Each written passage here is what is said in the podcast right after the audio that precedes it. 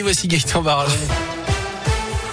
Bonjour Jérôme, bonjour à tous. À la une de l'actu, nouvel incendie volontaire devant le commissariat de Firminy. Une voiture de police a été incendiée ce matin vers 4h50. Le feu s'est propagé ensuite à un deuxième véhicule. Exactement le même scénario qui s'est produit dans la nuit de samedi à dimanche. Une enquête est en cours pour identifier les auteurs de ces attaques. Elle est ouverte par le parquet de saint D'après le procureur de la République, aucune personne n'avait encore été interpellée hier en fin de journée. Dans l'actu 48 heures sans animatrice ni animateur, plusieurs syndicats et le collectif France Animation en lutte appellent à une grève contre la précarité aujourd'hui et demain. Ils demandent la fin des contrats précaires et des temps partiels subis. Ils réclament aussi des hausses de salaire, de meilleures conditions de travail. Ils estiment faire de la garderie pour l'instant sans pouvoir proposer de vraies activités aux enfants.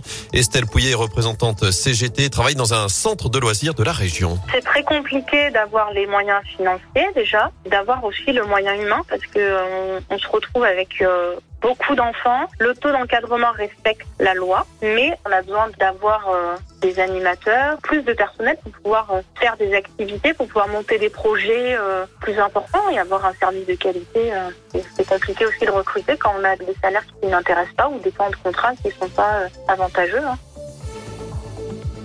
Et notez que dans la Loire, le mouvement sera suivi aujourd'hui et demain avec des perturbations donc à prévoir. Rassemblement ce mercredi 15h devant la préfecture à saint Une grève aussi à la SNCF. Le trafic TER a été très perturbé hier autour de saint et de Rouen. Ce sera le cas encore aujourd'hui avec un peu moins de difficultés tout de même. On vous a mis les lignes concernées sur radioscoop.com avant une nouvelle journée de mobilisation. Ce sera bien plus compliqué vendredi.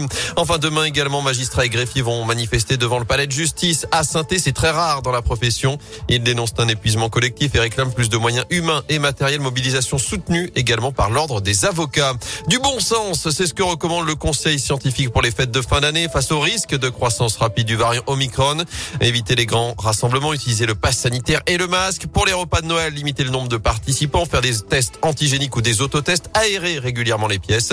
Le Conseil scientifique recommande aussi de renforcer le télétravail, d'insister sur la vaccination des soignants et de dépister systématiquement les enfants à l'école. Dans ce contexte, justement, le dernier rappel, les plus de 65 ans qui se sont fait vacciner pour la dernière fois le 15 mai ou avant jusqu'à demain pour faire leur dose de rappel, sans quoi leur passe sanitaire sera désactivé. C'est aussi ce mercredi que débute la vaccination des enfants de 5 à 11 ans à risque.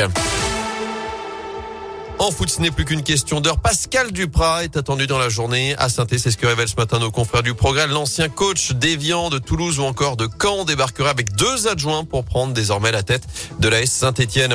Enfin, rendez-vous télé pour terminer la finale de Colanta, la légende. C'est ce soir 21h05 sur TF1 et elle pourrait ne désigner aucun gagnant. Deux des trois finalistes, Claude et Laurent, auraient avoué avoir triché en bénéficiant de repas offerts par des locaux, selon le Parisien aujourd'hui en France. Et les 100 000 euros pourraient donc être reversés à la Fondation Bertrand Kemel, un candidat en 2020, décédé depuis d'un cancer. Contrairement à d'habitude, la séquence finale ne sera donc pas en direct, elle sera enregistrée dans la journée.